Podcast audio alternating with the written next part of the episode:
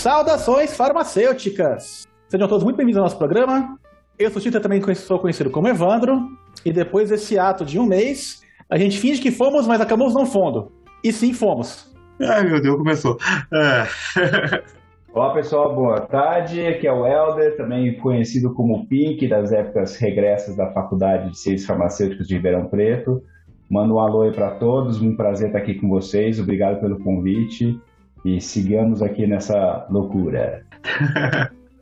Bom, pessoas, aqui é o Mentira de volta ao condado, né? E como prometido pro, pro Chita, bom dia, Vietnã! Depois eu explico. Galera, bom dia, boa tarde, boa noite, que seja. Quem fala é o Caralho, também conhecido como Gabriel. E cá estamos para mais, mais, um programa. Hoje é dia, que de hoje? 28? 8. Após uma breve pausa, voltemos. Então é isso. Hoje nós vamos falar com o nosso querido veterano aqui, o Pink, sobre a carreira dele de marketing na indústria farmacêutica. Bora lá curtir o programa, então. Disclaimer: tudo o que for dito neste programa reflete a nossa experiência pessoal e não a opinião de nenhum empregador prévio ou atual de nós participantes.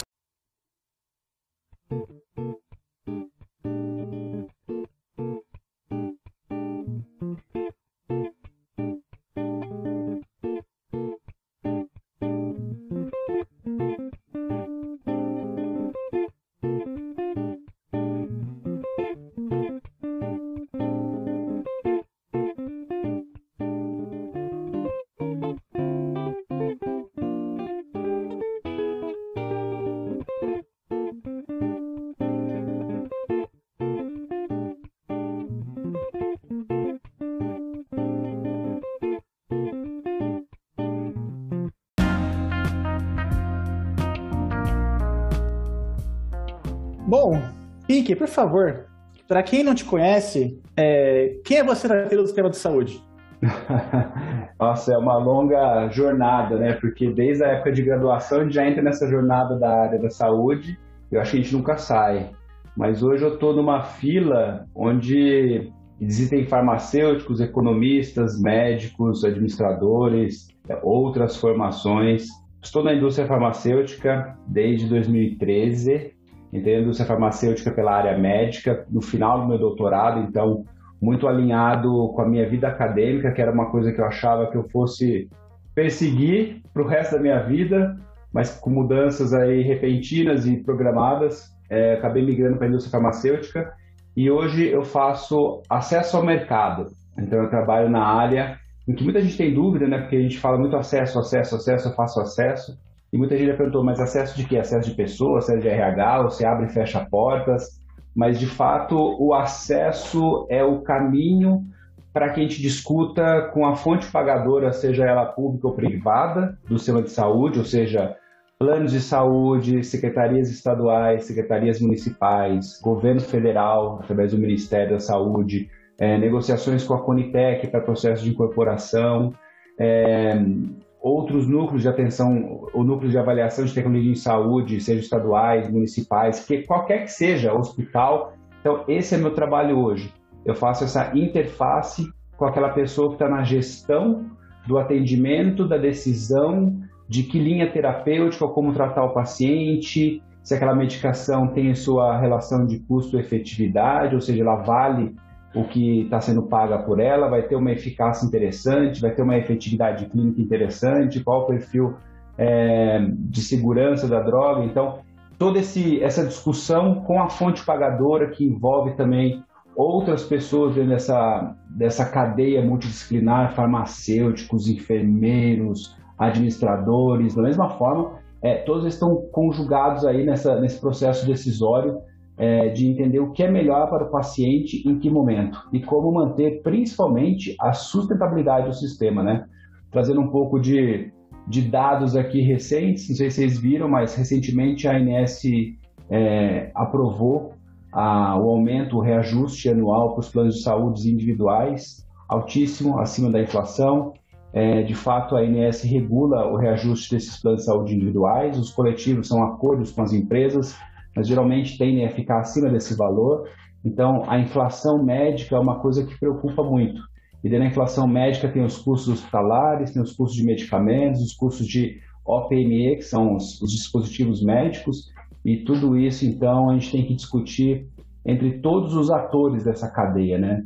É, os pacientes são envolvidos e ouvidos, os médicos que atendem esses pacientes são ouvidos é, e fazem parte do processo decisório da decisão de que tratar com que droga por quanto tempo. Enfermeiros, farmacêuticos, todos esse, esses, esses profissionais, psicólogos, é, assistentes sociais, muitas vezes a gente tem famílias ou pacientes que não têm estrutura para entender corretamente o esquema terapêutico ou até onde vai esse, esse, esse tratamento da pessoa. Hoje eu trabalho com doenças raras, então, em grande parte, as doenças raras são doenças de baixa prevalência, baixíssimas prevalências, mas de alto custo. Então, tem que se conversar, tem que colocar todo mundo à mesa. E meu papel hoje é essa inter-relação com as pessoas do processo decisório, seja do lado de lá quanto do lado de cá, porque eu também faço essa ponte interna com minha área médica para buscar melhor evidência, para mostrar para a fonte pagadora, é, com o meu time de marketing para entender quem são os médicos que prescrevem essa droga, que têm entendimento clínico, têm experiência clínica, que podem nos contar a realidade é, desse tratamento uh, uh, dentro da realidade brasileira, porque muitas vezes o dado clínico que é feito no estudo clínico lá fora, né, William, na realidade é europeia, dos centros que têm é, uma rapidez de diagnóstico, então o paciente tem acesso à saúde de uma forma muito melhor que aqui no Brasil, então as doenças são identificadas e são tratadas nos, seus estadios mais iniciais, o que garante a melhor qualidade do paciente. Então, nem sempre o que é feito no estudo clínico dentro desses centros que tem o melhor controle sobre a doença é a realidade que a gente vê nas UBSs, em estados de diferentes condições econômicas das quais a gente vive aqui em São Paulo, nos rincões do Brasil, como a gente brinca, o SUS não é igual em todo lugar. O SUS não é igual para todos, inclusive. A gente tem distorções e essas distorções têm que ser compreendidas quando a gente dialoga com a fonte pagadora para colocar as soluções terapêuticas que as indústrias farmacêuticas desenvolvem e põem no mercado. Muito bom, muito bom. Não, não, fiquei. Só isso, tá bom já? Só acabou, valeu. Não, mas, mas peraí que eu, eu, Tipo, a última vez que eu te vi, a gente tava lá brincando de cadê que tira um. É, bebendo todas no Marcão, no Silvão. Eu, eu ainda não tava bebendo todas, ainda tava mais regulado. a, gente, a, a gente ia no Silvão na época. Né? Ia, Silvão. não sei se Marcão. Eu fui no Marcão na época do doutorado. Mas, peraí, como é, que, como é que isso aconteceu, assim? Como é que você saiu dessa vida? Tô cansado de pipetar, agora eu vou. eu vou tô, você tomou uma decisão sábia de, de, ter, de ter sair da academia e ter dinheiro e trabalhar oito horas por dia. Das oito às seis, né?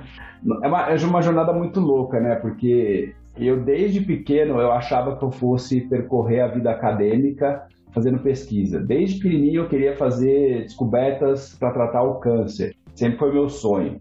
É, sempre eu quis, eu sempre quis fazer medicina, inclusive para fazer pós-graduação, porque na minha cabeça de criança eu achava que eu só ia conseguir fazer uma pós-graduação para tratar câncer se eu fizesse uma boa formação, digo, do entendimento minucioso é, do tratamento ao paciente. Então eu achava que a medicina fosse o melhor caminho. Até que eu descobri a farmácia. É, através de minha mulher me ouça, através de uma ex-namorada lá de trás, Ops. e que ela fazia farmácia e eu fui tentar entender o que, que era esse curso. E aí eu conheci a faculdade, conheci os, o, o, o currículo, né, a grade curricular, as possibilidades de trabalho da farmácia, falei que interessante. E isso me levou a fazer a faculdade de farmácia, onde todos nós fizemos, e ao mesmo tempo eu, já, eu tinha passado uma faculdade de medicina, em quarta chamada, mas eu tinha, e já tinha começado o curso de farmácia e decidi, falei, não, quero fazer farmácia, vou fazer farmácia. E, e percorrendo sempre a vida acadêmica, né, pipetando. Tanto que o meu primeiro estágio na faculdade, eu tive a chance de conhecer a irmã do, do, do Chita, que foi minha madrinha, foi quem me, me inseriu no mundo da, da pesquisa, que me acolheu ali, me ensinando como estagiário é, chucro de segundo ano de faculdade, sem muita bagagem de nada, é, e me ajudou bastante a entender como fazer, como pesquisar, como entender, como elaborar um, um projeto, um relatório. que loucura, né? Até depois me formei, fiz alguns estágios fora, mas sempre na área é, de, de, pesquisa básica, um pouco da pesquisa aplicada foi mais o meu doutorado que eu comecei a tratar com, é, comecei a trabalhar com amostras de paciente lá na medicina, é, no laboratório de hematologia com o professor Eduardo Rego e não sei como, eu, eu só sei que eu queria trabalhar, queria fazer ciência, mas não queria docência. Esse foi talvez o meu meu pontapé para sair da, da, da academia e ir para a indústria, porque eu sempre gostei da ciência, mas não queria ser docente. Respeito muito meus mestres, muito importantes. Minha mãe é professora, então sempre respeitei. Toda vez que eu via algum aluno dormindo na sala do meu lado, eu cutucava, porque eu achava um desrespeito com o professor, porque eu sentia que estava ofendendo a minha mãe, que estava lá. Dormir pode, dormir pode, não pode falar. Dormir pode. É, atrapalhar de certa forma. Eu falo para meus alunos, ó, quer dormir, você dorme. Não vou te incomodar. Agora não, não mexe meu falando. Mas, é, mas assim, eu não achava que eu fosse largar da ciência. E o que é interessante é que a ciência não me largou até hoje. Eu acho que mesmo trabalhando em acesso hoje, ela está muito próxima a mim. Porque na, na, em acesso, a gente trabalha num balanço, é como se tivesse os dois pratos da balança. De um lado, a gente tem a efetividade clínica do tratamento, de outro lado, a gente tem o custo. A gente não pode abrir mão nem de um nem de outro, porque na, na, na, na economia da saúde ou na gestão pública de saúde, a gente tem que ponderar os investimentos pelos retornos. E o retorno é clínico, o retorno é paciente tratado, é paciente sobrevivendo, é paciente com uma melhor qualidade de vida. Só que este investimento clínico não pode ser desenfreado sem é, pensar como você vai investir esse dinheiro. Então, a ciência está nesse lado da balança da minha vida até hoje. E eu pondero muito essa parte da ciência porque ela é onde a gente percebe o valor do tratamento.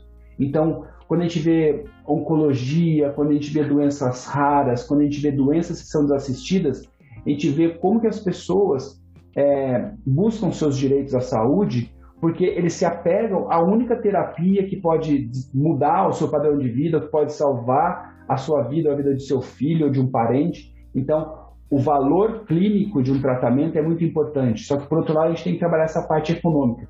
Então, o custo da medicação, custos, é, outros custos envolvidos no, no processo. Porque hoje, pagar a medicação cara talvez seja econômico se a gente enxergar todos os custos diretos e indiretos que acontecem ao redor desse tratamento.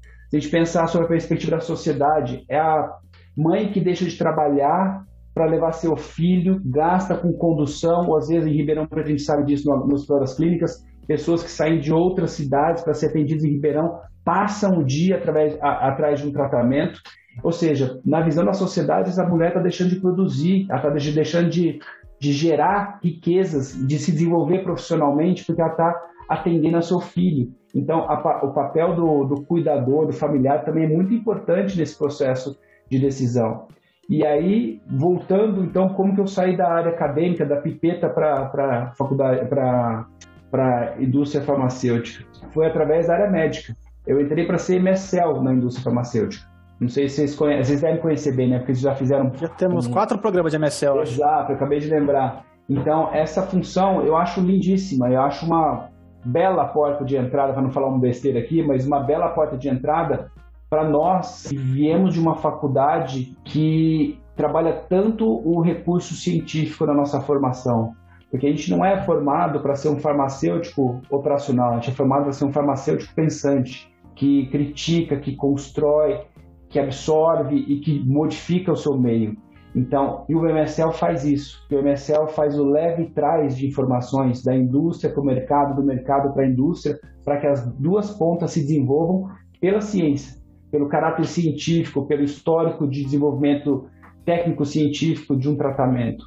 Então, foi esse caminho que eu fui inserido na indústria farmacêutica. Fiquei muito feliz, fiquei muito lisonjeado com esse trabalho, porque sinceramente, a gente começa a colocar em prática aquilo que a gente lê nos artigos científicos, porque a gente coloca o que a gente vê nos artigos em prática na pipeta, ou você coloca em prática o que você vê nos artigos através da prestação de serviço para que um paciente seja atendido.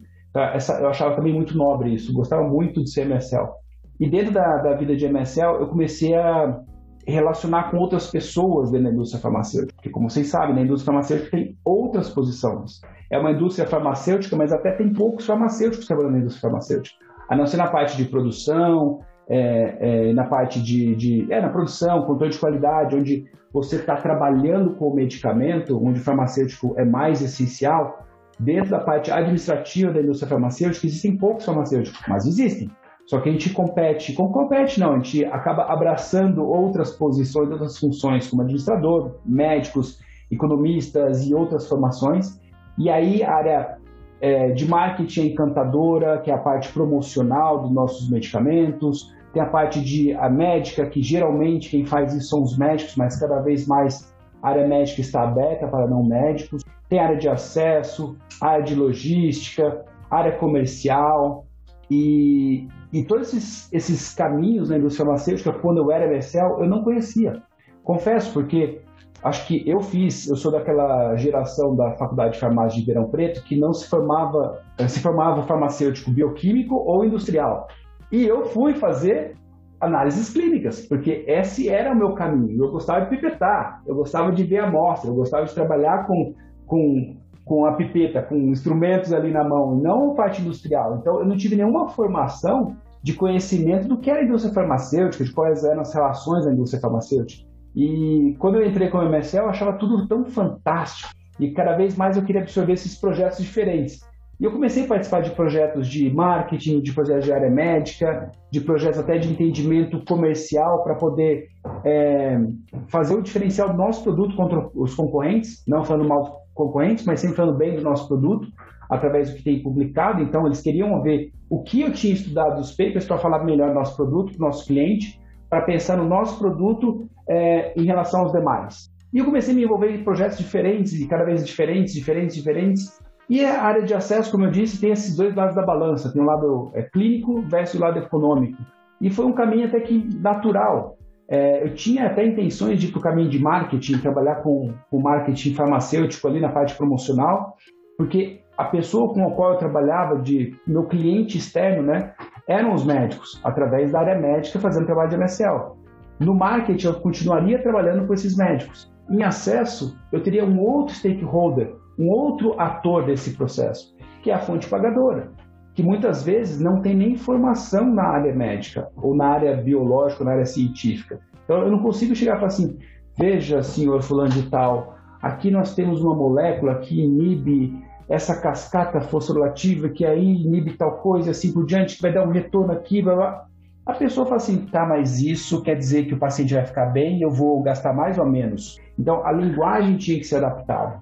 E esse foi um desafio muito interessante. E, e outra questão é que, além no acesso, além de fazer essa interlocução com o cliente, de levar essas informações mais prontas para o campo ou de dar capacitação para o nosso time de campo fazer esse trabalho no dia a dia, eu tenho minhas análises internas. Então, eu faço os estudos. E aí me traz toda a época de, de pós-graduação, em que eu tinha que fazer projeto, relatório, assim por diante.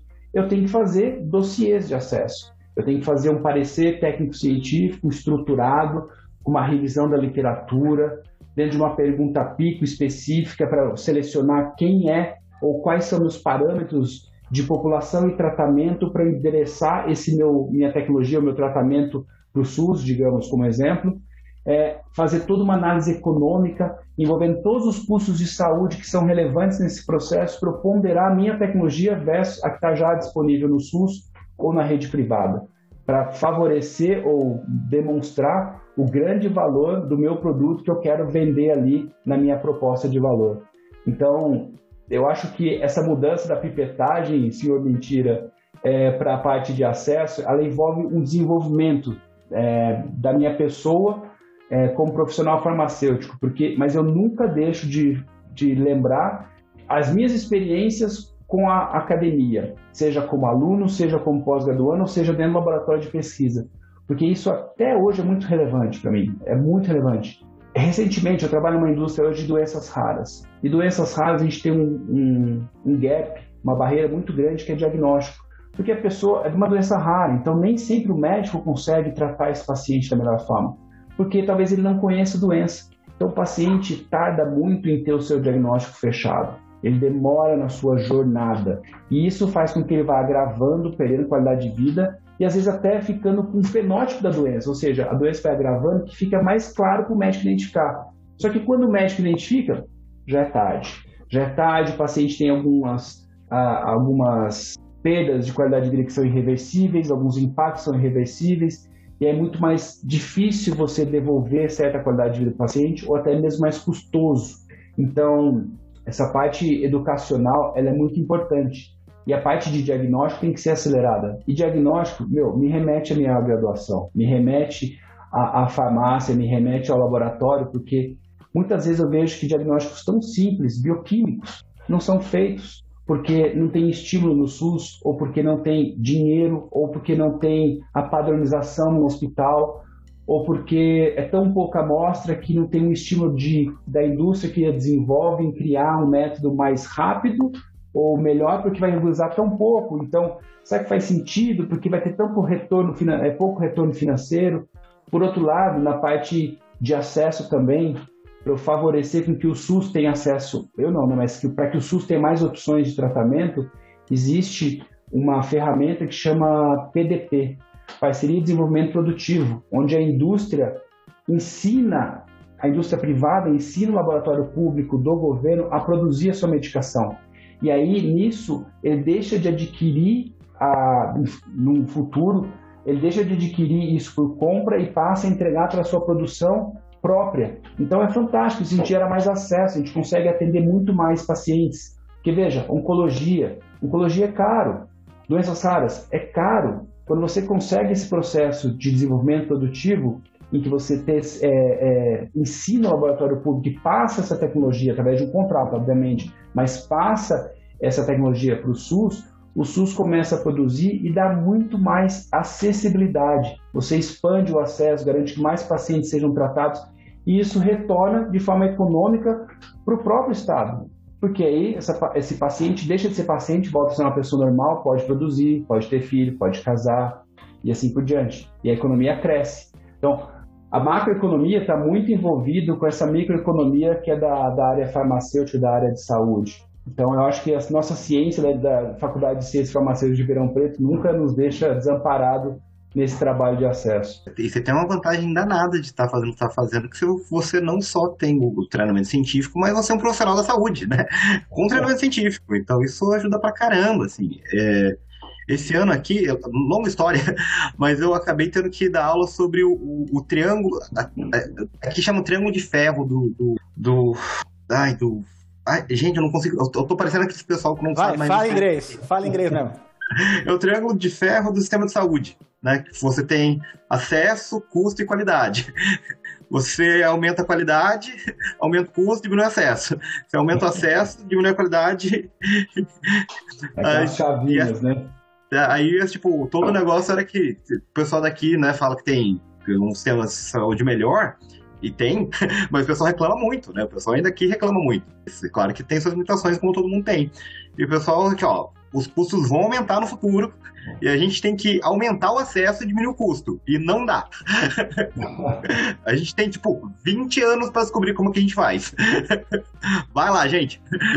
É, não existe almoço grátis, né? Que todo investimento em saúde tem uma fonte de recurso. Aqui no Brasil, para o SUS, grande parte disso é impostos. E aí no, no, Reino Unido também é imposto. Só que tem uma gestão. Tem, uma, tem duas coisas. Tem uma melhor gestão e um melhor investimento. Aqui no Brasil, o SUS ele tem seu valor importantíssimo para a população brasileira. Sem o SUS a gente não sobreviveria. O SUS é fantástico, o SUS tem que ser protegido, o SUS tem que ser estimulado e tem que ser desenvolvido mais. Eu aplaudo o SUS, mas ele tem seus, seus efeitos também. Existe é, má gestão, existem problemas de gestões em nível federal, estadual, municipal, que a gente tem um, um sistema descentralizado, o que é importante, que foi fundamental, inclusive para o acesso, porque quando você migra uma medicação de uma lista de aquisição federal para uma lista de compra e logística municipal, você consegue atender isso muito mais rápido e de uma,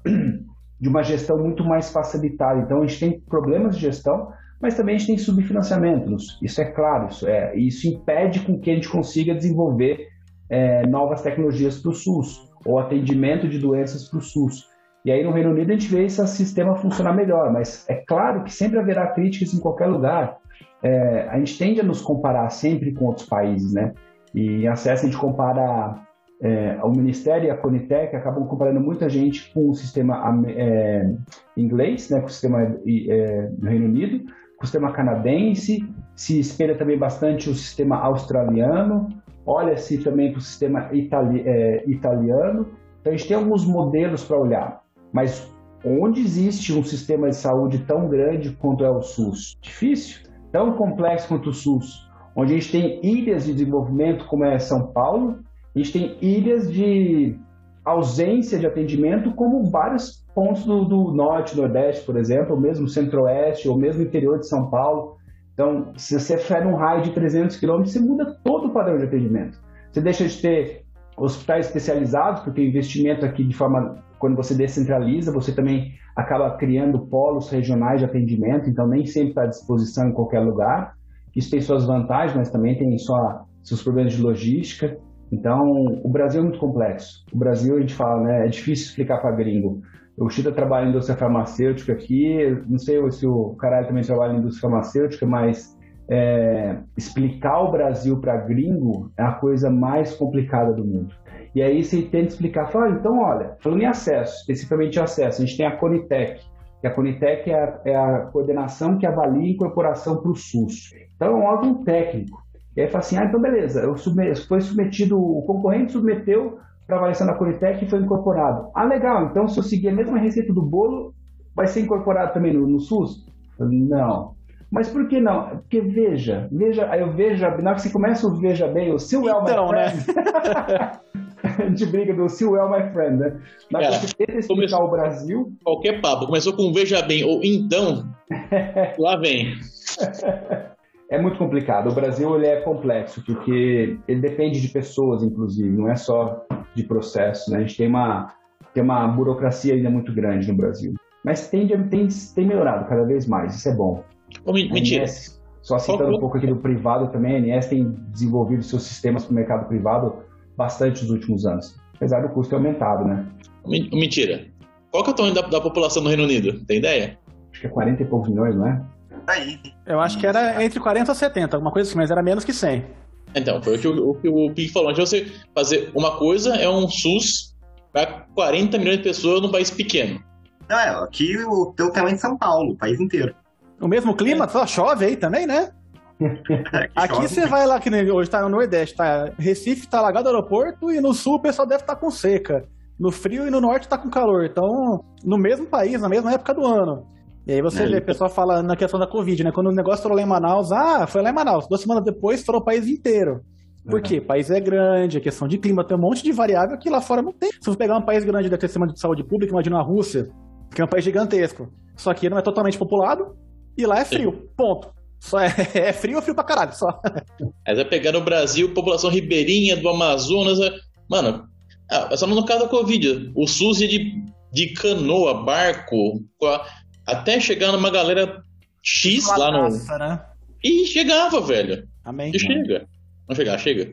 É, e a gente vê a campanha de vacinação não só com Covid, mas com Covid que está mais recente na nossa mente aqui. Quando quando dá para se fazer e se pode fazer, como o cara estava dizendo, chega a população ribeirinha de barco, é uma caixinha lá térmica, se leva. Então, o Brasil tem alguns exemplos, tem alguns modelos que são fantásticos e que o Brasil mira, olha, o mundo olha e quer copiar, porque vê que, que apesar das dificuldades que no Brasil, da logística, da complexidade, das distâncias, a gente consegue fazer. É, a gente tem um programa de AIDS no Brasil, a gente tem um programa de, é, de hepatite, é, programa de vacinação como, como um todo, é, são programas fantásticos e tudo isso vem na decorrência do SUS. Então, por isso que eu falo, o SUS tem que ser protegido, tem que ser estimulado, tem que ser investido, sempre. Apesar de termos uma, uma saúde privada, mas a saúde privada hoje ela está para 50 milhões da população. Um quarto da população tem saúde privada. Eu tenho saúde privada. Quem paga minha saúde privada, meu plano de saúde, é minha empresa. Se eu sair da empresa hoje, mesmo que eu tenha um salário, vai impactar muito no meu bolso, porque hoje quem banca meu plano de saúde é minha empresa.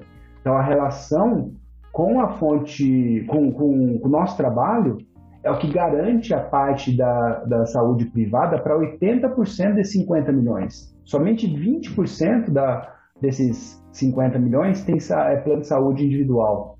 Ou seja, o, o, é, são as empresas que estão pagando plano de saúde, porque as pessoas não dão conta de pagar por si só. É absurdamente caro. Eu falo com minha mãe, minha mãe mora no interior de, de São Paulo, em Ourinhos. Ela tem plano de saúde lá. Não vou falar qual, porque não vou fazer propaganda, mas ela tem plano de saúde. Funciona para ela no dia a dia. Funciona as consultas, mas. Ah, ela teve Covid. Ela, durante a Covid, qualquer suspeito de Covid, você tinha que ir para o hospital se fosse o risco, né, se tivesse um risco. Não é 100%.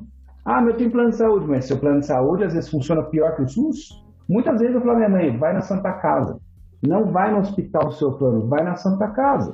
E outra, o plano de saúde não vai te cobrir tudo. Se a senhora tiver algum problema grave e que não tiver cobertura pelo famoso hall, ou a sua operadora dizer que não vai cobrir porque não está no hall, sinto muito. Ou paga ou fica sem. E é como está no SUS. E aí tem a questão, ah, vai judicializar, porque muito hoje do, do, do direito à saúde é judicializado.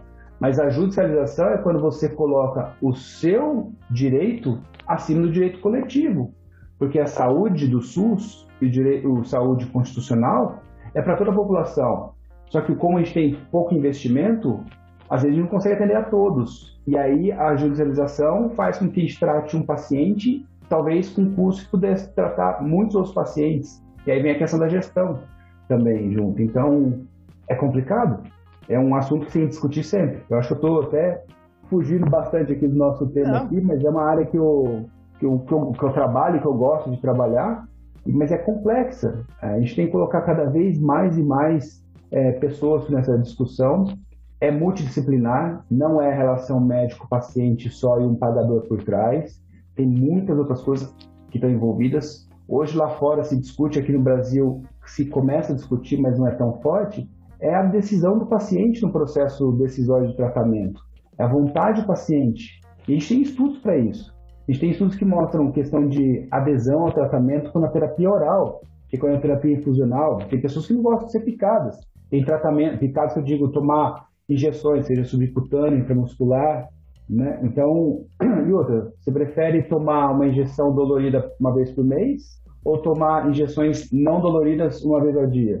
Você prefere tomar um comprimido duas vezes ao dia pro resto da sua vida ou tomar uma injeção de longa duração uma vez por mês? São preferências que o paciente tem que podem impactar na escolha de tratamento.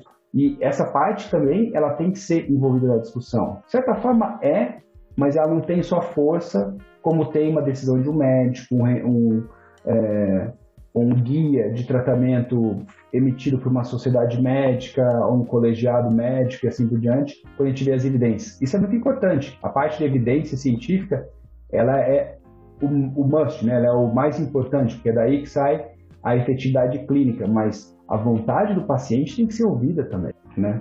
É, você falou de custo, eu lembro que teve um caso recente de um. que ficou famoso, era uma criança que tinha uma doença que é ultra mega rara e tem um tratamento lá que é, acho que uma das Big Pharma, e que funciona, só que o negócio acho que custava 10 milhões de dólares. E aí, uhum. porra, né? Isso ia custar o tratamento sei lá, da, da cidade, o SUS da cidade inteira para pagar o tratamento dessa uma única criança. E aí ficou naquela discussão, né? É certo, não é certo, é válido, não é válido e tal. Sei que o pessoal fez uma vaquinha lá e conseguiu. Uma parte, pelo menos, e o resto o, o juiz mandou a cidade pagar, né? O município pagar, mas é. E na faculdade, uma vez, teve um professor que falou isso daí, de você pensar, porque né, você vai pagar um tratamento que custa milhões para salvar uma vida, ou você vai usar milhões para salvar 500 vidas. E é uma coisa que é um paradoxo, né? Não, não tem resposta. Não, sim. E aquela questão, você, você vai investir no tratamento de um milhão de reais, por exemplo, uma criança de um ano, que depois vai ter a vida toda, ou você vai investir para um paciente de 80 anos que já viveu sua vida e que está doente agora no final da vida? É ético fazer essa escolha? Não é ético. Mas o SUS tem que fazer escolhas? O médico tem que fazer escolhas? No Covid a gente viu muita gente procurando hospital, muita gente precisando ser entubada. Escolhas têm que ser feitas. Essa é a gestão da coisa, né? E aí a ética, a moral, os conceitos bíblicos, religiosos, tudo vai vem para a mesa, né? É, mas assim, numa sociedade de, com recursos limitados, como a gente vive, né? Tipo, todas as sociedades têm, têm recursos limitados, mesmo as, as mais ricas. Você queria ter dinheiro para salvar todo mundo. mas não tem. Uma vez que não tem, decisões têm que ser feitas. E aí que a gente entra nessa discussão, né? Mas uma coisa que eu ainda. Assim, eu tô um pouco perdido aqui, Alder. Então, se eu perguntar uma coisa meio, meio burra, é porque foi burro mesmo. Ah, mas como é que é um, como é, que é um dia normal seu? Você, porque você não, tá, você, não, você não é o cara do marketing, você é o cara da venda, você é o cara do acesso.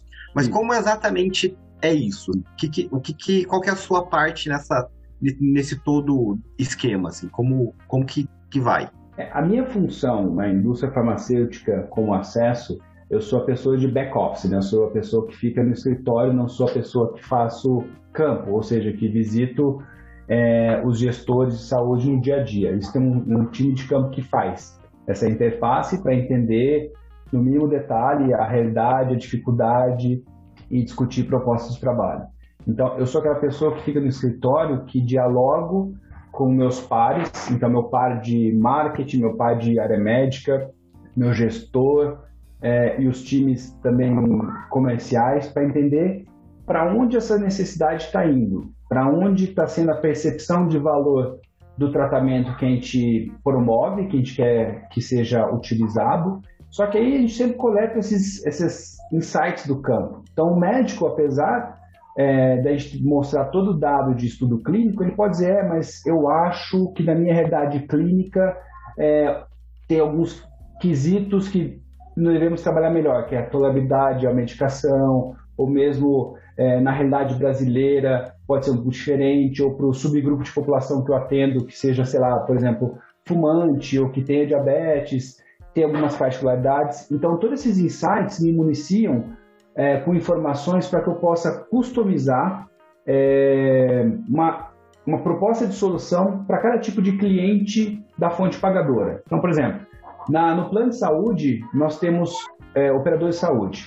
Hoje a gente tem por volta de 800 operadores de saúde no Brasil, planos de saúde, empresas. São 800 que trabalham de forma independente. Só que a gente tem empresas que têm milhões de vidas sobre é, sua gestão, como tem empresas que são as Unimedes, que são várias. Cada cidade tem uma, por cidade tem várias.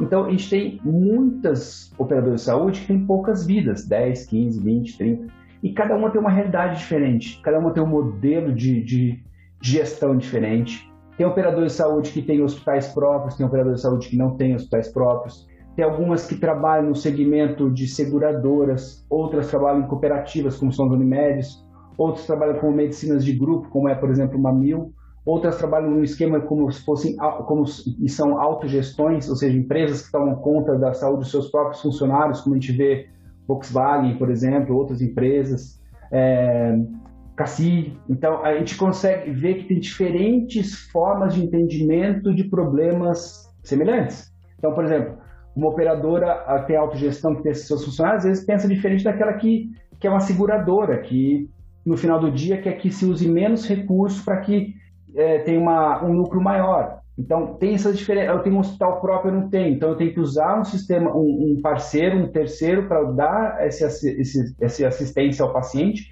e eu vou pagar pelo serviço dele. Então, o serviço dele tem que ter lucro. Se eu tiver um hospital próprio, eu posso manejar meus procedimentos e ter menos gasto, ou otimizar meus gastos, ou até mesmo influenciar na forma do que tratar e como tratar em que momento o paciente. Então, eu consigo controlar o protocolo.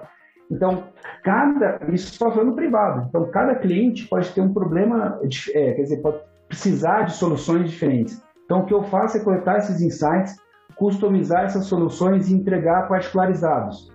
Obviamente que eu trabalho com uma noção macro, que é eu tenho um, uma estratégia macro, um posicionamento macro, e dali eu vou tirando é, capítulos para entregar essas soluções mais apropriadas para cada tipo de, de pagador.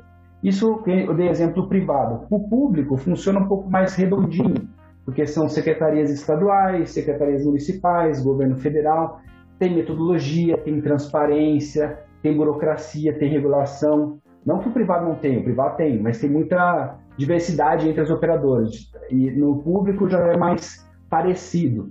O que muda mais no público é as áreas terapêuticas. Então, a atenção por áreas terapêuticas é diferente. É, diabetes é mais voltado para uma atenção básica. A gente pega oncologia, é mais especializado e mais voltado para as secretarias estaduais e para o federal. Já diabetes, como é uma atenção básica, é mais voltada para município. Então, a gente acaba colocando as caixinhas e tem modelos mais redondinhos para o público. Então, o meu trabalho, voltando, William, é entender essas realidades de cada pagador dentro da percepção de valor da nossa solução, ou seja, da nossa medicação, por exemplo, coletando esses insights dos médicos que atendem nessa, nessas instituições, se eles têm ou não interesse, ou gostam ou não, têm dificuldades com nossa, nossos produtos, e tentar customizar essas soluções através daquela balancinha que eu falei, demonstrando a efetividade do nosso produto, mas também ponderando os custos e como que eu posso trabalhar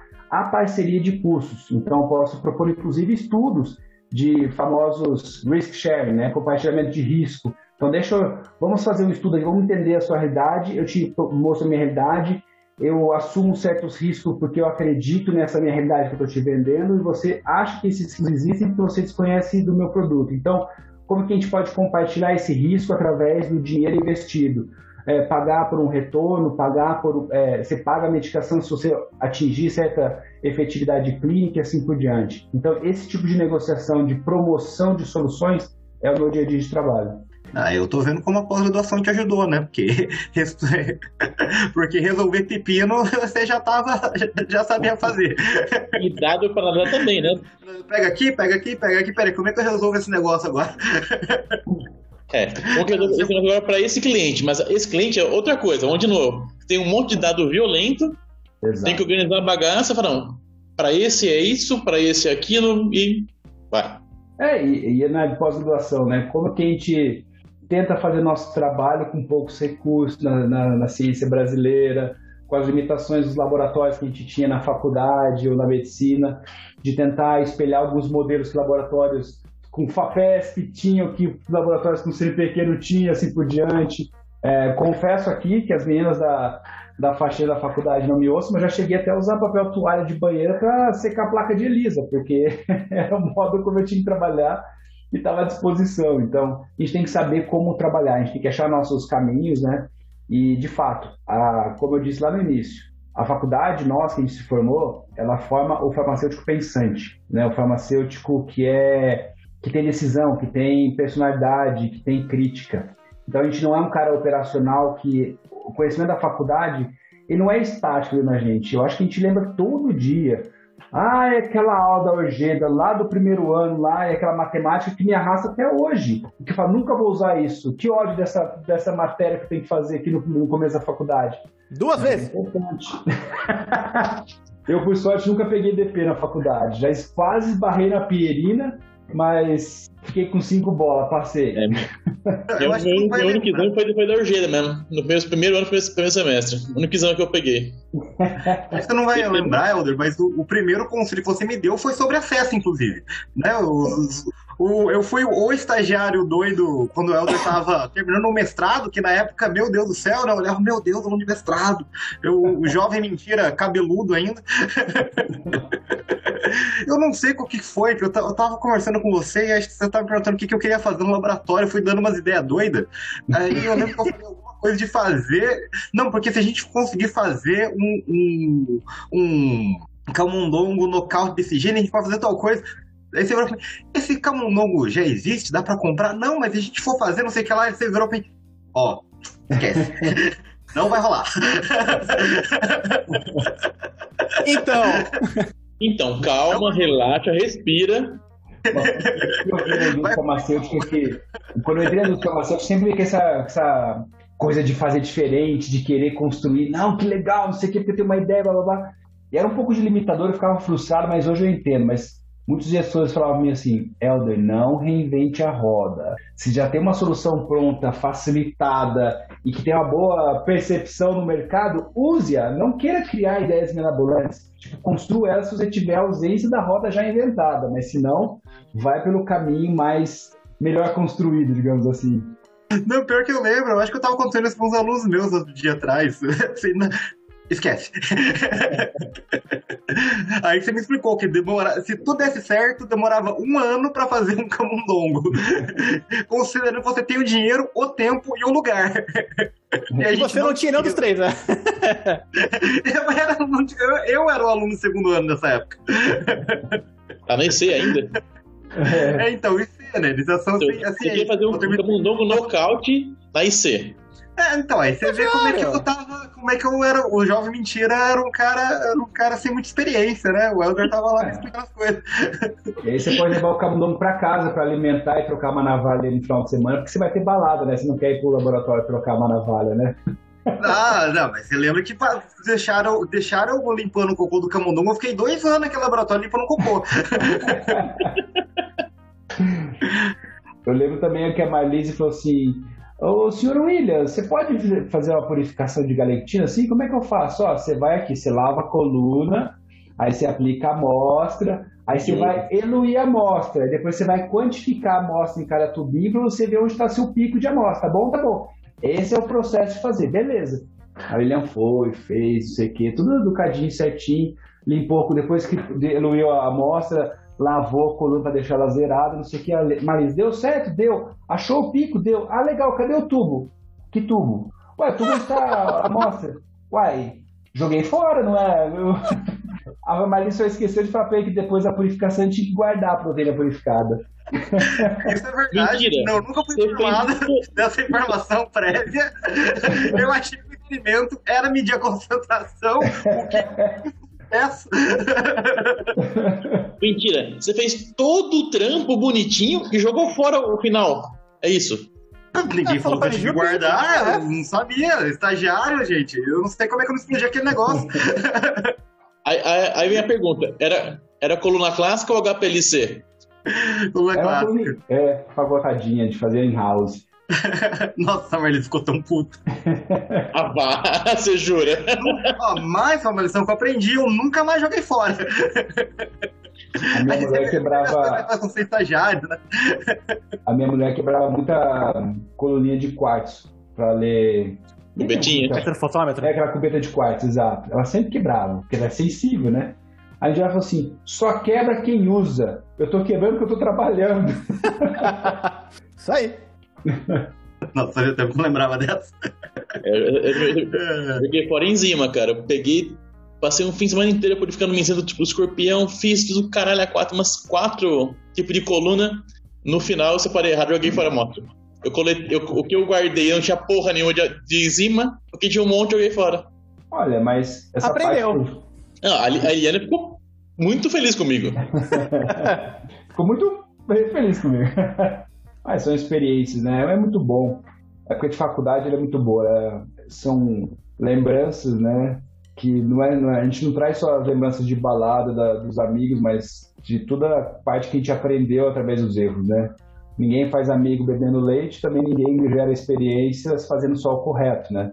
E falando nisso, então, vou partir aqui para a primeira pergunta do nosso roteiro, que era para falar assim, eu vi a sua carreira tem várias mudanças, né? Então você você fez estágio, você fez estágio é, fora, depois você foi fazer o mestrado, aí você no mestrado, você foi trabalhar no controle de qualidade, aí você voltou para fazer o doutorado, aí você saiu do país, aí como que foi esse monte de mudança que teve assim na, na sua carreira? É, como que elas ocorreram, né? E o que, que é, você precisou para você conseguir isso? É uma coisa que a pessoa pergunta assim, ah, puta, como é que eu virei MSL? Então, eu já vi que MSL cada um vira de um jeito. Agora, como é que você chegou na parte de acesso? Como é que você chegou em tal lugar? Assim, como, o que você precisou fazer ou aconteceu e você deu sorte? Olha, é um misto de tudo, eu acho. É um misto de você aproveitar os momentos, ser captado pelo, pelo seu gestor no momento. Então, tem sempre também a sorte de você estar tá fazendo um bom trabalho e, a, e, as pessoas te alavancarem porque veem que você tem potencial quando você ainda não está enxergando que ele existe.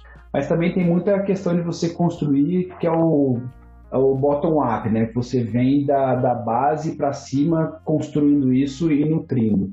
E uma vez eu dei uma palestra para uns alunos do, do curso de farmácia lá da UNB, que um amigo meu que é professor lá me convidou. E eu participei. Eu Oi? Eu fuso? Não, o turco, o Rodrigo Haddad. Ah, nossa, ele também? Também. E ele me chamou para participar de duas mesas. Eu dei uma palestra sobre farmacoeconomia, economia da saúde, para explicar todo como é visto, né, a questão de acesso, né, como é mensurado o acesso. E outra questão, outra mesa vai participar de empreendedorismo. E aí está muito relacionado com o que a pergunta você me fez, porque eu ia eu sentei na mesa com uma com a fundadora do Seire, que é farmacêutica, e com um cara que é dono de uma rede de farmácias de manipulação lá de, de Brasília. Então são duas pessoas que são farmacêuticos e que desenvolveram uma uma empresa que desenvolveram um, um, foram empreendedores e construíram é, é, um patrimônio construíram é, uma empresa através do seu trabalho e estavam lá para dar essa experiência como foi feito para estimular os alunos. E eu era assalariado em indústria farmacêutica. Falei gente eu, eu não empreendi. Aí eu lembrei e é a resposta que eu quero te dar de uma palestra que eu assisti de um curso que eu assisti dentro de umas das empresas por onde eu passei, que chama empreendedorismo, que é como você faz empreendedorismo da sua carreira, como que você se posiciona e constrói seus passos de forma estruturada, pensada, como você faz, e eu comecei a olhar o meu passado. E o meu passado é esse que você trouxe. Eu me formei em faculdade de farmácia, sempre gostei de ciência, sempre gostei de pesquisa, eu fiz acho que três ou quatro estágios de graduação, é, o último foi com o Baruf, com quem eu comecei meu mestrado. Entre a faculdade e o mestrado, eu fui fazer um estágio na Noruega, é, trabalhar com, com, com genética de peixe. Nada a ver com o que eu tinha feito na faculdade de farmácia, mas assim, eu fui para conhecer técnicas, técnicas de biologia molecular, né, William? Porque naquela época, nossa, lá o must era biologia molecular, RNA de interferência, manipulação genética. Eu contava meus amigos, ah, eu fiz uma clonagem, pessoal. Você clonou uma ovelha? Eu falei, não, clonei uma bactéria. eu inseri um gene e fiz uma clonagem. Então, aí do mestrado, depois eu fui para fora de novo, voltei, comecei a trabalhar numa empresa incubada na Supera. É, trabalhei com patente, de descoberta de, de, de, de marcadores de oncologia. É, trabalhei com uma patente de uma doença de, de cavalo, de rodococose entrei no doutorado, fiz o doutorado na faculdade de medicina, é, e aí o doutorado me levou para o mestrado. Durante o meu doutorado eu fiz um sanduíche.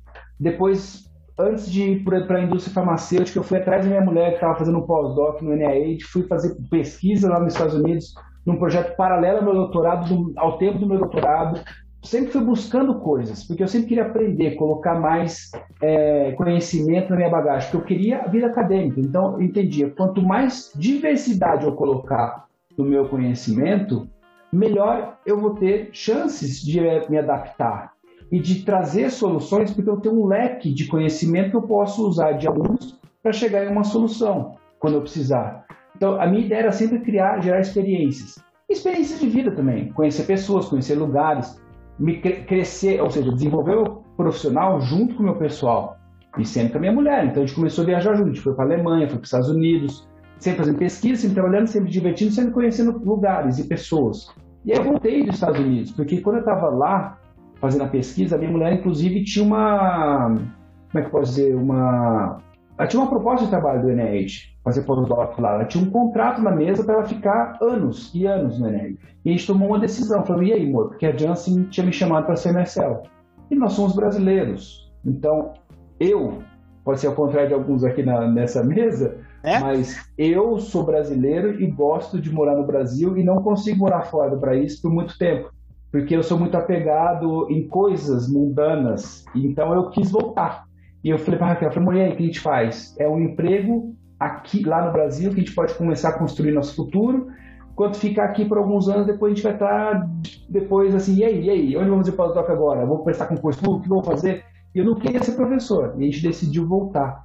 Aí voltei como MSL, ela ficou lá um tempo ainda, é, aí como MSL acabei conhecendo outras áreas e fui para a área de acesso, me encantei e estou até hoje. Hoje meu escopo de atuação é maior que acesso, então eu faço relações institucionais, porque para fazer acesso a gente tem que conversar com, com gestores, tem que conversar com influenciadores da cadeia de gestão, então tem interlocução com outros stakeholders que não só de acesso, é, ou seja, uma coisa foi sempre levando a outra, sempre algumas vezes construídas por mim, porque eu queria mudar, queria crescer, outras vezes pegando o barco andando ou o cavalo selado, né, que falam, que você não pode deixar passar, E esse era meu lado de empreendedorismo, que é olhar para o meu histórico, meu passado. E eu acho que é uma boa reflexão sempre. Olhe sempre o seu passado para você projetar o seu futuro. Porque o seu presente, às vezes, é aquele que você está insatisfeito. Mas se você olhar como você construiu, por onde você já passou, você vai entender seu presente da melhor forma possível e ver que fala, putz, como eu consegui construir uma, cadeia, uma carreira legal, como eu estou me desenvolvendo, e não é ficar olhando para o vizinho. Porque muita gente vai falar assim, ah, isso tá vendo que o Chita está numa empresa lá diferente da minha, está ganhando muito mais, trabalhando menos. Ou, ah, porque nós começamos juntos na carreira, ele já está lá diretor sênior, eu estou aqui ainda gerente júnior, sabe? Não, pense na sua carreira e, e pense no seu, o que você quer a qualidade de vida, né? O que você quer viver, como você quer viver, interior São Paulo, família sem família, trabalhar das 7 até as 20 horas ou trabalhar das 9 às 6 e curtir seu filho de manhã e à tarde. São, são coisas que, que você tem que decidir. E eu acho que, é, olhando nesse eu empreendedorismo, olhando para trás, como desde a faculdade lá, como eu sempre quis fazer ciência, sempre fui buscando meus estágiozinhos lá, conhecendo mais coisas. E até um gestor da indústria farmacêutica me falou isso uma vez. Não seja especialista. Voltando para a MSL, eu tenho uma, um amigo que é MSL. Trabalhou comigo e trabalhou na área de hematologia. E a pessoa adorava trabalhar naquela função de MSL em hematologia. E ela não se vê fora do trabalho de MSL em hematologia. E aí você acaba se nichando, você acaba se limitando no trabalho. Às vezes você deixa de pegar o cavalo selado que você não se permite. Então, eu acho que todo esse histórico meu, quando eu fui dar essa palestra e fui fazer o eu, empreendedorismo, olhando para o meu retrovisor, eu acho que, que, é o que é importante para a gente olhar. Está sempre disposto a crescer, está sempre disposto a se desenvolver. Eu falo para minha mãe, ah, eu saí de Ourinhos, fui para Ribeirão Preto fazer faculdade. Eu achei que não fosse sair de Ribeirão Preto. Quando eu mudei para a Janssen, eu achava que eu ia ficar na Janssen pro resto da minha vida. amo a empresa até hoje. Mas eu achava que eu não fosse sair de lá. Eu falei, não, não vou ser daqueles que vai, vai ficar pulando de empresa em empresa. Ah, depois eu saí. Fui para outra empresa. Já estou na minha quarta empresa. Em menos de 10 anos de indústria farmacêutica. É bom, não é? Tem gente que constrói a carreira de forma diferente. Tem gente que entra e eu admiro muito. Porque era a minha intenção quando eu queria, é, quando eu estava na Janssen. Era fazer carreira e ficar lá. Esses dias eu dei parabéns para uma pessoa que trabalhou comigo na Janssen, está há 28 anos lá. Eu conheço um cara que ele está há 35 anos na Janssen. Então, são pessoas que eu aplaudo porque construíram sua carreira lá.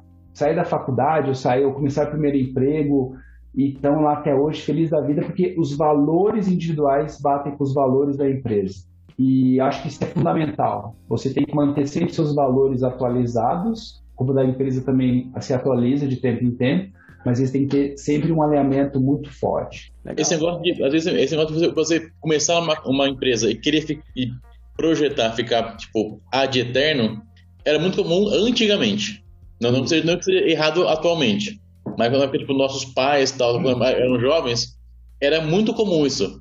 Aqui em Jundiaí tem, tipo, duas empresas metalúrgicas que a galera que, que entrava lá ficava 28, 35 anos entrava lá molequinho, saía aposentada. Ah. Isso atualmente mudou essa cultura de, de, emprego. Tem pessoas que gostam disso ainda, como falou, se bate a, a cultura dela, o valor dela com a empresa. Alguns não. Tem um amigo meu que ele formou, ele é engenheiro, deve estar na sexta ou sétima, sétima empresa. Ele, ele falou: eu aguento ficar no máximo três anos em uma empresa, não consigo ficar mais. É movido por projetos, né? Exato é o que te dá tesão na vida, né? É o que você tem que buscar. Usar, o alinhamento de valores, eu acho que é isso. É buscar o que te dá tesão na vida alinhado com o que você quer. E, você pode mudar de opinião, né? Como eu mudei de opinião, saí da, da pós-graduação e estou na indústria. Voltaria a fazer pesquisa hoje? Voltaria. Se eu pudesse fazer em paralelo, eu faria, mas assim, eu acho que não é meu objetivo de vida hoje, né? Tanto que eu penso, quando eu me aposentar, se um dia eu aposentar, porque nosso sistema é. Previdenciário é traiçoeiro, né? E para quem começa em pós-graduação, é, talvez se adia o início de trabalho, se adia se a contribuição, se atrasa mais o seu, sua, sua aposentadoria, que é outra discussão que eu, que eu gostaria de um dia ter profundamente. Deve tentar pensar uma reforma, alguma coisa do tipo, mas será que tem diferentes opiniões. Mas é, até me perdi agora. Mas eu acho que essa, essas mudanças de opinião elas são importantes. Então, no futuro, é que eu ia chegar, né? no futuro eu gostaria de talvez devolver o conhecimento que hoje a indústria farmacêutica me dá de trabalhar com o governo para gerar acesso, talvez depois contribuir dessa minha experiência trabalhando do lado de lá, para o governo, através de ONG ou dentro de alguma, dentro de alguma secretaria do Ministério da Saúde, ou de alguma coordenação, alguma coisa, tentando fazer essa melhoria de política pública de saúde, sabe? Acho interessante isso. Não, você tá fazendo certo, Alder. Não fica. Essa, a academia é feita para ir embora. Eu que sou louco de descado. Eu falo as pessoas, não, gente, a academia. Se, se a gente tá formando vocês, se vocês não estão indo embora, a gente tá errado. A gente forma para a sociedade. O que eu tô fazendo é loucura, é o mínimo. É nada. Não. Só tá mais certo, isso aí. Você sabe que de vez em quando eu ainda recebo no meu e-mail particular convite para avaliar paper, sabe? Eu falo, ai, pego ou não pego, deixa eu reviver um pouquinho da parte gostosa da ciência, de... É, e ainda tem umas publicações... A última publicação em que eu estou envolvido, acho que tem um ano ou dois. E eu saí da, da bancada em 2013. Então ainda tem reflexo do trabalho, sabe? E eu sempre fui um cara colaborativo, então eu posso dizer aqui que eu nunca fui aquele cara de ser o protagonista do autor do, da autoria da, do estudo científico. Então, eu tenho pouco, tenho pouquíssimas, raras publicações que eu sou primeiro autor. Mas de segundo até 95 eu tenho algumas publicações, porque essa questão de você gerar essa rede de conhecimento e rede de colaboração, né? Eu conheci minha esposa, comecei a namorar ela porque ela trabalhava no laboratório de talvez mais de análises químicas e eu mais de análises biológicas com barulho, então eu trabalhava com animal e ela não. E ela tinha que testar as enzimas e proteínas que ela isolava em animais. E aí eu fazia parte em vivo para ela que não gostava de fazer. E aí a gente se conheceu. Então essa parte de colaboração, e entrei muito em trabalho científico dela, né? Os primeiros papers meus foram, quer dizer, o primeiro e o segundo não, mas depois o, do quarto até o sexto, eu acho, o sétimo, foi tudo com ela trabalhando nos projetos dela. Aí no bolo da galera, né? O velho truque de deixa eu pipetar aqui para você funcionou. Mas é. Gente, a gente não tá seguindo esse roteiro mais nem a pau hoje. Não, mas já respondeu um monte aqui. E eu ainda. Não é, então, não tem. Eu, tô, eu tava eu ia, eu, eu ia olhar isso agora, ver qual, qual foi a sequência. Já foi, já foi, se matou tudo não. Já, já foi. A gente tudo. respondeu tudo. A gente foi indo. Ah, assim que é bom. É, deixa eu colocar essas perguntas aqui, porque eu acompanho mais de perto na carreira do Prego, que é amigo meu de, de, da faculdade, e em breve veremos ele aqui. Viu, seu Prego? Você tá ouvindo? E às vezes ele fala, nossa, ele tá fazendo tal coisa e, da indústria, né? Ele começou com uma coisa, ele viu uma outra coisa que ele gostou, ele foi lá, estudou não sei o quê, e que mudou pra área, sabe? E como que ele é dinâmico, assim, eu não gosto de ficar no mesmo lugar, mas é, como que assim, ele viu uma coisa que ele gosta, ele gosta de fazer, ele foi atrás e mudou de área e, putz, tá tudo bem. É, eu caí numa área assim, entrei pra fazer uma coisa numa indústria, acabei caindo em outra, que eu nunca tinha ouvido falar, nunca trabalhei e tô nela até hoje. Então, é, ficar preso, assim, não, vou ficar 30 anos na empresa, beleza, se você gostar, se a empresa permitir, porque também a empresa em 30 anos não, não é a mesma, né? Sim, sim. E essas mudanças que acontecem às vezes, tem mudanças para melhor e tem mudanças para pior. Não, eu concordo plenamente, porque é você se permitir. Porque a gente tem uma visão míope das coisas. É, é o famoso ponto de vista, né?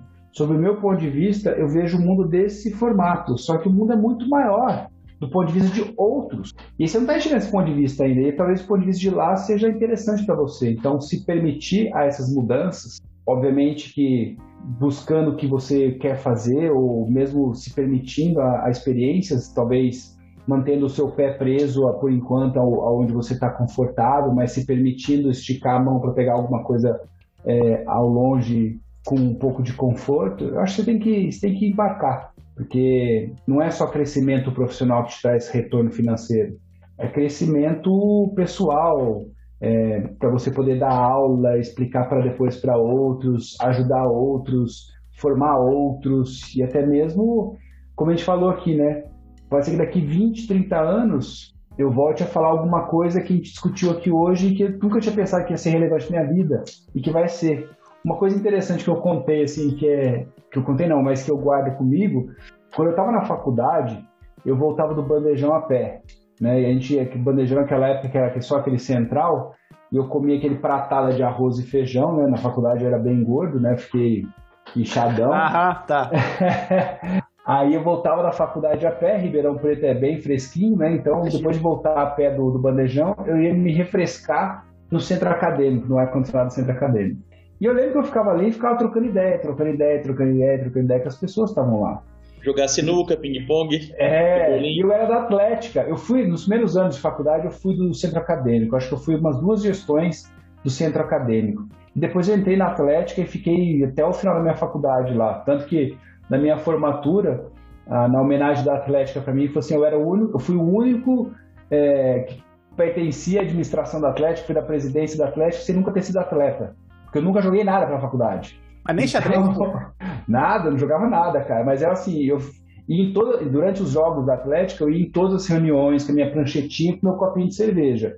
Ficava lá cronometrando a, a, as disputas de natação para validar os tempos, levava as pessoas no carro do Bortocan de, um, de uma quadra para outra, de uma escola para outra para jogar. Então eu tinha meu engajamento de trabalho pela Atlética, mas nunca sendo atleta. E, e aí, voltando, eu, eu ficava me refrescando ali no centro acadêmico. Eu era da Atlética, às vezes tinha até uma rixa entre Atlética e centro acadêmico, né? Mas eu era amigo da galera. E eu era muito amigo do. Fiquei muito amigo do Jair na época. E aí ficava trocando ideia com ele lá no centro acadêmico, pá, pá, pá, pá, trocando ideia. Porque eu tava lá gastando um tempo de meia hora para me refrescar, a gente conversava e o papo ia, o papo fluía, cabeça, não sei o que, beleza.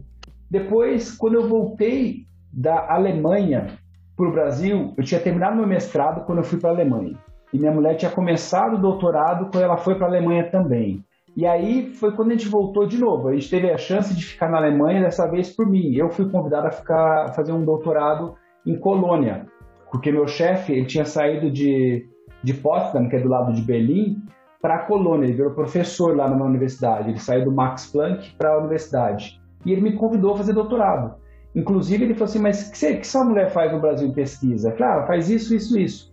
Ela, ele pegou todo o conhecimento, quer dizer, ele buscou tudo a parte de publicação do grupo da Raquel para encontrar um grupo na Alemanha, na, em Colônia, onde ela pudesse continuar o doutorado dela para me segurar lá também.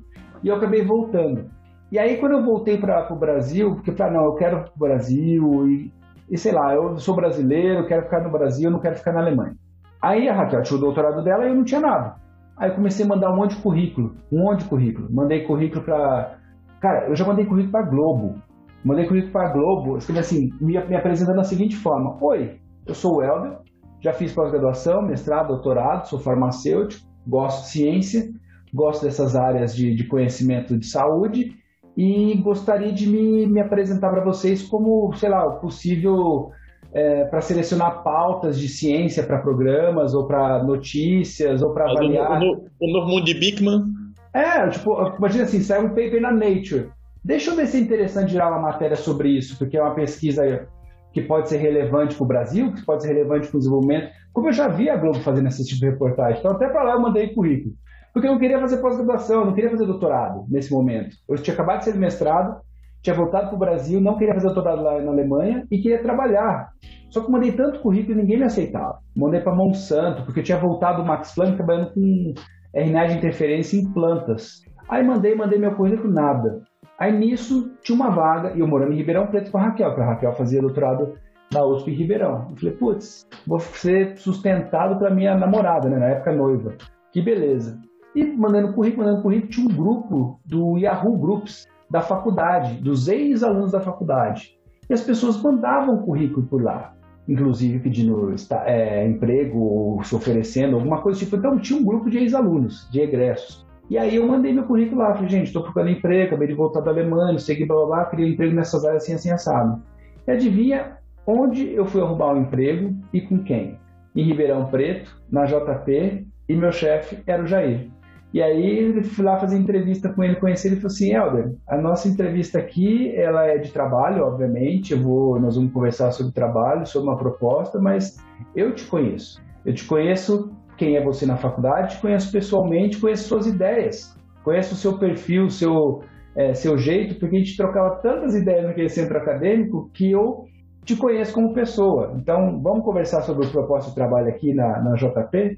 Então, bem legal, cara. E são assim ideias, são situações que eu guardo para a vida como exemplos e com muito carinho, porque daqui a pouco, daqui uns 20, 30 anos, quando eu estiver lá do outro lado, trabalhando com o terceiro setor, conversando talvez com vocês que estão na indústria farmacêutica, outros da faculdade que estão na farmacêutica, falam assim, olha, deixa eu te dar algumas diquinhas aqui, vamos conversar sobre algumas realidades, que agora meu ponto de vista do lado do governo é diferente, mas já estive do seu lado aí de ponto de vista da indústria farmacêutica, então, é, acumular essas experiências, cara, são sempre fantásticos. Então, nunca fechar o seu caminho para um lado só. Muito bom. É, então, senhores, temos, temos a, a, pergunta final já? Temos um problema, porque agora encerrou, né? É, uma frase filosófica ainda. Não, foi subindo. Fechamento filosófico ainda. É. Eu tô tomando água, hein? Se fosse um vinho, uma, uma caipirinha. Eu tomei café. Eu pior que eu tô na água também hoje. É. Eu tô só no salbutamol mesmo. tá, tá foda essa crise aqui. É, é tóxico, né? É. Então, vá lá, temos um episódio. Temos um grande episódio. Nossa, que, que legal, eu gostei. Nossa, foi muito bom te rever, né? Obrigado. Foi até curtir, mas foi bem denso.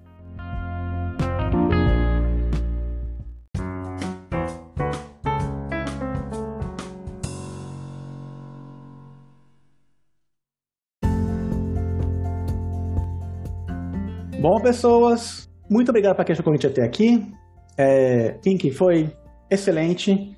Muito obrigado por ter aceito o convite, por mostrar mais um ramo de atuação e por falar dessas mudanças todas que você teve, como que isso, né, como que a vida foi te levando. Isso que eu acho o mais legal em qualquer programa que a gente faz.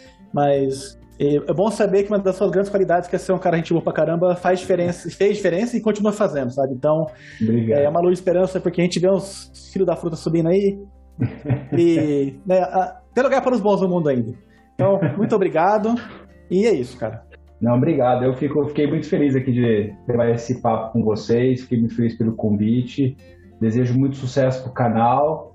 E que legal, o bate-papo foi fantástico. Se me permitir contar um pouco da, das minhas histórias aqui. Desculpa se eu avancei um pouco em algumas, talvez não tão necessárias, mas é, foi bem legal. Fiquei muito feliz e conte comigo aqui para coisas, inclusive fora do canal, para relacionamento. Vamos tomar um shopping, uma cervejinha e quero continuar participando aqui é, como ouvinte do, do canal de vocês para as próximas entrevistas também. Tá bom, gente? Obrigadão.